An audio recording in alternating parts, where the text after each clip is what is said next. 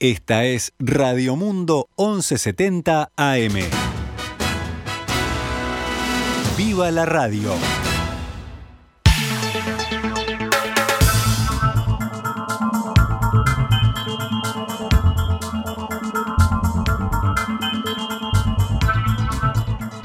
Doce horas 11 minutos, damos comienzo a una nueva edición de Noticias al Mediodía en el aire de Radio Mundo en este miércoles 19 de enero del año 2022 y recibimos a Agustina Robeta. ¿Cómo estás? Buen mediodía. Buen mediodía Gaby y buen mediodía para toda la audiencia.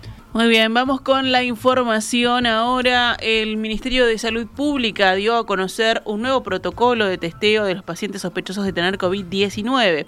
A partir de ahora, los pacientes asintomáticos no deberán hacerse un test al estar en contacto con un caso positivo. La única excepción para estos casos son aquellos que residen en comunidades cerradas con grupos de riesgo donde se identifican uno o más casos confirmados según el documento.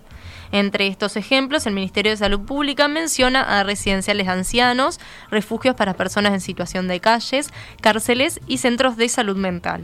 Daniel Strozzi, director del primer nivel de atención de ACE, de la Administración de Servicios de Salud del Estado, señaló que más o menos la mitad de los test diarios que se hacen en todo el sector público son a pacientes sin síntomas. El jerarca valoró el cambio decidido ayer en el entendido de que descomprime bastante la atención que padece el sector de la salud ante el aumento de contagios. La decisión del Ministerio, que va en línea con lo que planteaba el Sindicato Médico del Uruguay y las sociedades científicas, sin embargo generó polémica.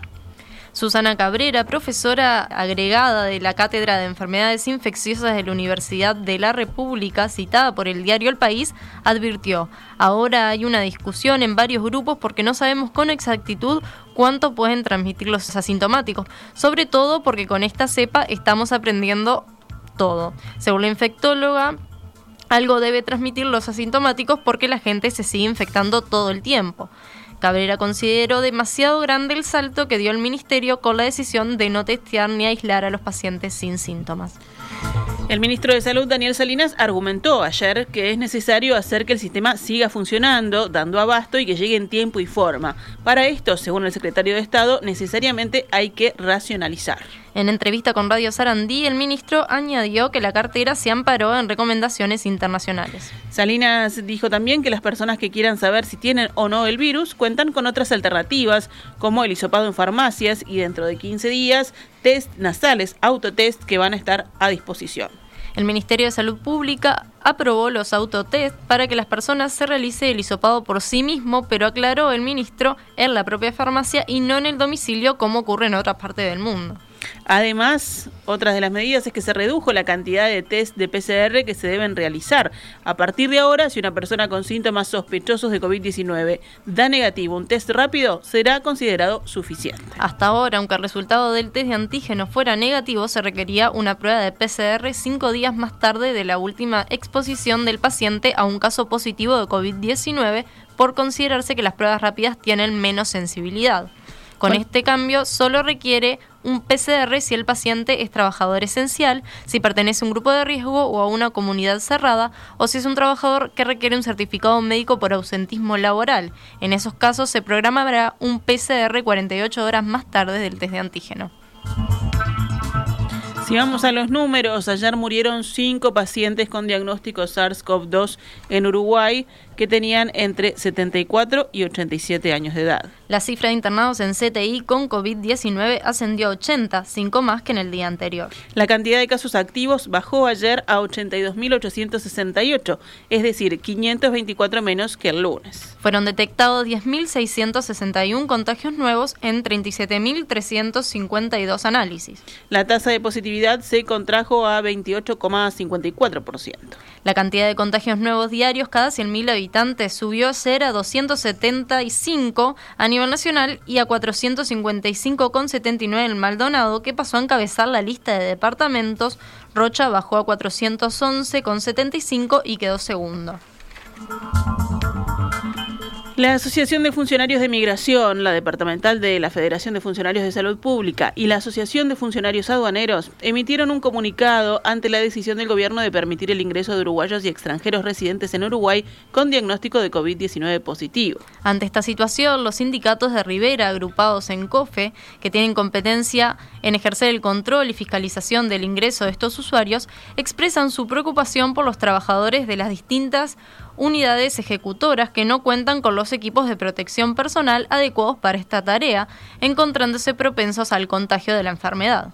Por otro lado, denuncian que no se implementó por parte de las autoridades un corredor sanitario donde los usuarios que cursen la enfermedad puedan realizar sus trámites y así reducir las posibilidades de propagación del virus. A través del comunicado, los sindicatos le solicitan al Poder Ejecutivo que garantice el normal funcionamiento de los servicios públicos, brindando en forma inmediata los insumos necesarios, así como un protocolo de actuación que garantice la prevención para no contraer la enfermedad de COVID-19.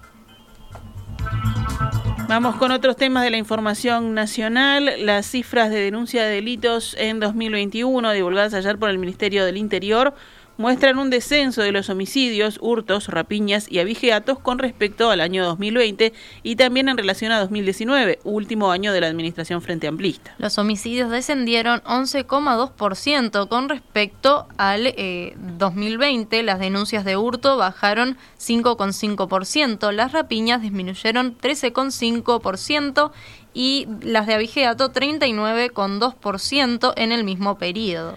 Si hablamos respecto a 2019, los homicidios bajaron 23,7%, las denuncias de hurto 19,9%, las de rapiña 18,8% y las de abigeato 36,4%. El único delito que creció fue el de violencia doméstica. Respecto al año anterior creció 0,6%, pero con respecto al 2019 disminuyó 1,3%. En conferencia de prensa, el ministro Luis Alberto Heber destacó que los números muestran dos años de baja histórica gracias a la policía y la ley de urgente consideración, dijo, fue fundamental para poder abatir y seguir abatiendo estos delitos. El ministro dijo que es una buena noticia para el gobierno y para la oposición que en vez de minimizar debería felicitar a la policía. También se refirió a dos tendencias que lograron quebrar con estos datos. El primero que ya mencioné, que es el de la tendencia. Veníamos hasta el año 2019 una tendencia ascendente. Ascendente. Y a partir de marzo del 2020 hemos quebrado esa tendencia y ha venido una tendencia hacia la baja. Asimismo, Heber se refirió a otro cambio que a su entender muestran los datos y que apuntan a salir de la especie de resignación que tenían los uruguayos con los temas de seguridad. Vivíamos una sociedad violenta y por lo tanto teníamos que aceptar vivir una sociedad violenta y no podíamos contener el tema del delito y por lo tanto era prácticamente imposible. Esta mañana, en diálogo con En Perspectiva, el sociólogo Rafael Paternain, ex senador del Frente Amplio y ex director del Observatorio sobre Violencia y Criminalidad del Ministerio del Interior, afirmó que el gobierno intenta instalar que el proceso de este descenso obedece a la gestión, a la policía y a los efectos de la LUC, pero a su criterio no ha habido cambios sustantivos en materia de seguridad pública. Yo lo que creo verdaderamente es que el país mantiene eh, los mismos problemas estructurales de seguridad, con algunas variantes, con alguna adecuación, pero no ha habido un cambio sustantivo en, los niveles de seguridad. El ex senador Frente Amplista aseguró que es positiva la baja en las cifras presentadas por el Ministerio, pero descartó que pueda hablarse de un descenso histórico, tal como lo planteó Heber ayer, porque dijo se partía de cifras muy altas. Paternain fue crítico con algunos análisis que se hacen desde su propia fuerza política y llamó a no caer en, el, en lo mismo que se criticaba al actual oficialismo cuando era oposición. Fía a toda política pública estos temas, ¿no? Esto, eso está claro. Este, y bueno, para el Frente Amplio sí, eh, yo creo que ha sido un un problema, un problema muy grande, em, eh, sobre todo si pretende revisar con, autocrítica y con profundidad y con honestidad intelectual también los, procesos anteriores. Este, y bueno, a mí me preocupa hoy que eh, no caigamos en, un proceso político este, de, oposición este, igual al que recibíamos cuando éramos gobierno. No podemos hacer política por, por, cinco homicidios en un fin de semana este, que se acumulan este, sosteniendo que la situación es horrible. Porque eso es lo que hacía el actual presidente, eso es lo que hacía el actual ministro, eso es lo que hacía el actual secretario de la presidencia de la República durante 15 años. O sea, hacían una oposición cortoplacista. Em, eh, bastante desagradable, por cierto, en, esos momentos en donde incluso podía haber concentración de episodios que no necesariamente supusieran un cambio de tendencia. Paternain fue consultado respecto a cómo habría que medir el éxito en una política de seguridad pública y esto es lo que decía. Política exitosa es aquella que logra reducir los delitos eh, de manera sostenible, este, cuando yo puedo demostrar, más allá de los datos que el Ministerio ha dado, que durante un tiempo determinado los delitos, y sobre todo los delitos más graves o los delitos vinculados a situaciones más dañosas o más gravosas, pueden reducirse de manera sostenida en, la, en, una sociedad y al mismo tiempo los niveles de personas privadas de libertad me disminuyen. O sea, yo tengo que lograr que esas dos cosas me disminuyan eh, en paralelo, no que me disminuya un poquito una y me suba exponencialmente la otra, que es un poco la estrategia estándar, el modelo de política de seguridad y de política criminal que impera en el Uruguay, que impera en América Latina, en Europa, en Estados Unidos y que ha sido fuente de tantas discusiones y de tantos callejones sin salida. Seguimos adelante con más información. El intendente de Carelones, Yamandú Orsi, le puso tope al aumento de la tasa por gestión de residuos que comenzó a regir en enero y había sido de 100%, una cifra que motivaba críticas de la oposición. Orsi dijo en un mensaje que difundió ayer en redes sociales que la comuna hizo una relectura de su idea original y decidió topear este incremento porque en algunos lugares del departamento esa tasa impactó demasiado, básicamente en la costa.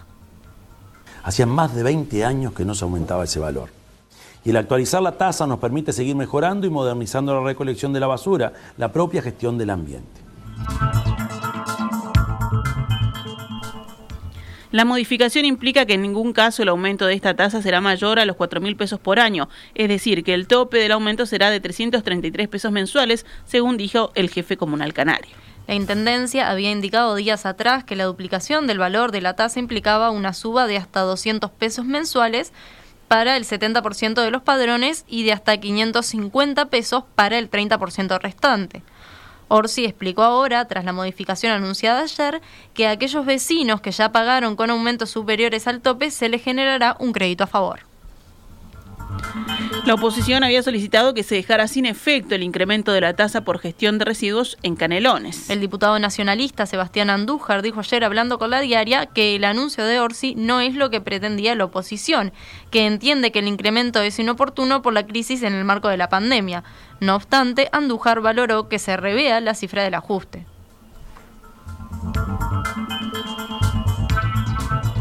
Walter Servini, diputado del Partido Colorado, expresó en Twitter que el intendente Orsi, con su anuncio, reconoce públicamente que hay un aumento desmedido de la tasa de limpieza. Igualmente, el legislador opositor a la administración canaria consideró que no alcanza con lo anunciado. Seguimos en temas políticos. El Partido Nacional lanzará hoy su campaña para defender la ley de urgente consideración de cara al referéndum derogatorio de fines de marzo. El equipo de trabajo de los blancos presentará hoy el plan de acción para su propia campaña tras una reunión coordinada en la sede del Partido Nacional. El intendente de Rocha, Alejún Pierre, será el encargado de dar el mensaje oficial tras el encuentro.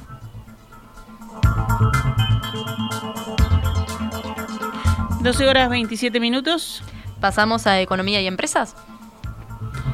El Ministerio de Transporte y Obras Públicas y la empresa Autovías 5, Sociedad Anónima, firmaron un contrato de reacondicionamiento y construcción de 183 kilómetros de rutas. El contrato a 20 años es de participación público-privada e implica los departamentos de Florida, La Valleja y Rocha. El ministro de Obras Públicas, José Luis Falero, explicó que la obra va a generar acciones concretas sobre la Ruta 14 y un tramo de la Ruta 15.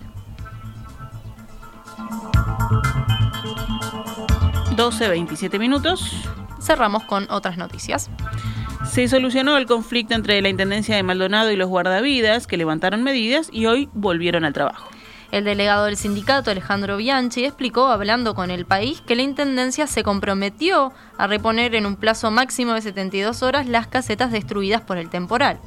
Además, tras una reunión de la Administración con el sindicato de ADEOM, se acordó instalar un ámbito entre el gremio y los supervisores que evaluará ajustes en el levantamiento de servicios ante las condiciones meteorológicas adversas que se pueden registrar.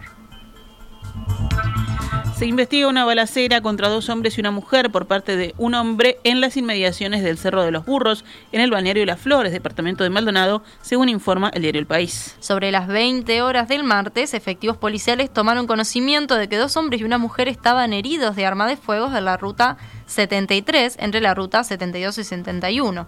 Al llegar a la zona hallaron a las tres personas en una camioneta.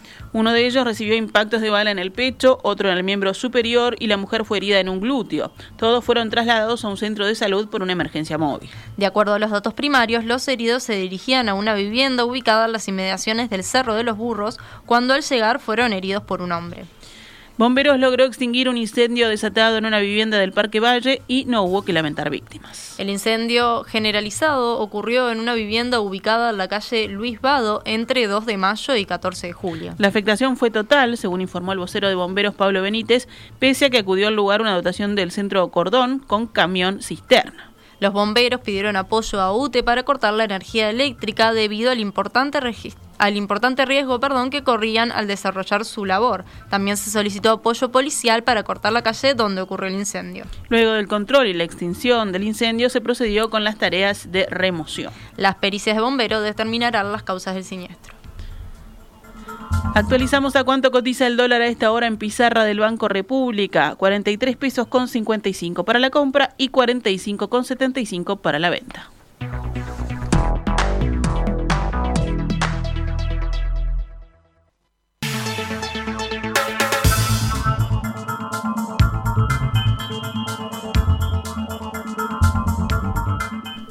Cuando pasan 32 minutos de las 12, continuamos en Noticias al Mediodía. Y ahora seguimos con el panorama internacional. Nos vamos a Brasil, donde el gobierno de Río de Janeiro puso en marcha un nuevo proyecto de ocupación de favelas conflictivas que inició con una macrooperación en la que participaron 1.200 policías para recuperar el control de la comunidad de Yacareciño. La favela de Yacareciño, situada en el norte de la ciudad de Río, fue el escenario el 6 de mayo de 2021 de una sangrienta acción policial contra el narcotráfico que terminó con 28 muertos, 27 de ellos civiles, presuntamente sospechosos y un policía. En la acción de hoy participaban batallones de las Fuerzas Especiales de la Policía de Río que cumplen además 42 órdenes de prisión y 13 de allanamiento en la región. Según medios locales, hasta el momento no ha habido registro de tiroteos durante la ocupación. La intención del gobierno de Río con ese proyecto bautizado como Ciudad Integrada, es reformular las unidades de policía pacificadora, una iniciativa creada en el año 2008, mediante la cual se instalaron dependencias policiales permanentes en las favelas de Río dominadas por narcotraficantes. Sin embargo, esa policía de pacificación no se tradujo en una mejoría sustancial de las condiciones de vida de la población local y fue perdiendo peso a medida que se agrava la crisis económica y se multiplican los casos de corrupción en la región. Ahora el gobernador de Río, Claudio Castro, pretende impulsar un gran proceso de transformación de las favelas del estado de Río de Janeiro, varios de las cuales están controladas por el narcotráfico o por milicias parapoliciales. En Francia, el presidente Emmanuel Macron formuló un llamado a la audacia de los habitantes de la Unión Europea para que el bloque se torne una potencia del futuro. En un discurso ante el Parlamento Europeo, Macron se expresó a favor de un nuevo orden de seguridad para el bloque compartido con la OTAN y también pidió un diálogo franco y exigente con Rusia. Tenemos que redescubrir el sentido de unidad, la necesidad de audacia. Tenemos la fuerza y tenemos los medios, dijo Macron en una jornada fuertemente influenciada por la campaña electoral para las elecciones previstas para abril en su país. Macron aún no ha confirmado formalmente su candidatura a un segundo mandato, pero la sesión en, en, la plenaria del Parlamento Europeo se convirtió en una tribuna que requirió constantes llamados al orden. En Reino Unido, el primer ministro Boris Johnson dará hoy nuevas explicaciones ante los diputados sobre el escándalo de las fiestas del gobierno durante el confinamiento. La prensa británica informó más temprano que unos 20 jóvenes diputados se reunieron ayer para hablar sobre una posible moción de confianza contra Boris Johnson. Estos políticos piensan que tienen suficientes votos para lograr que Johnson deje el cargo. El ambiente está vinagrado, según el Guardian, y los diputados rebeldes conspiran para derrocar a Johnson, titula Telegraph. En Kazajistán, las Fuerzas Armadas rusas y sus aliados concluyeron su retirada del país tras su despliegue en apoyo al gobierno centroasiático amenazado a principios de enero por violentos disturbios. Más de 2.000 soldados fueron enviados a la antigua República Soviética a petición del presidente tras una violencia no vista en el país desde que se obtuvo la independencia en 1991. A inicios de enero, manifestaciones contra un aumento de precios de la energía degeneraron en disturbios y en una fuerte represión que dejaron 225 muertos, cientos de heridos y al menos 12.000 detenidos. 12 horas 36 minutos. Cerramos con deportes. Peñarol jugará esta noche su segundo partido del año. El amistoso contra Nublense de Chile será en el Estadio Supiche de la ciudad de Colonia desde la hora 21 y 30. A primera hora, desde las 19, en el mismo escenario, el equipo sub-20 de Peñarol, que se prepara para la Copa Libertadores de la categoría, se medirá con la selección de Colonia. Por su parte, Nacional anunció ayer que contará con el delantero Juan Ignacio Ramírez, ex goleador de Liverpool.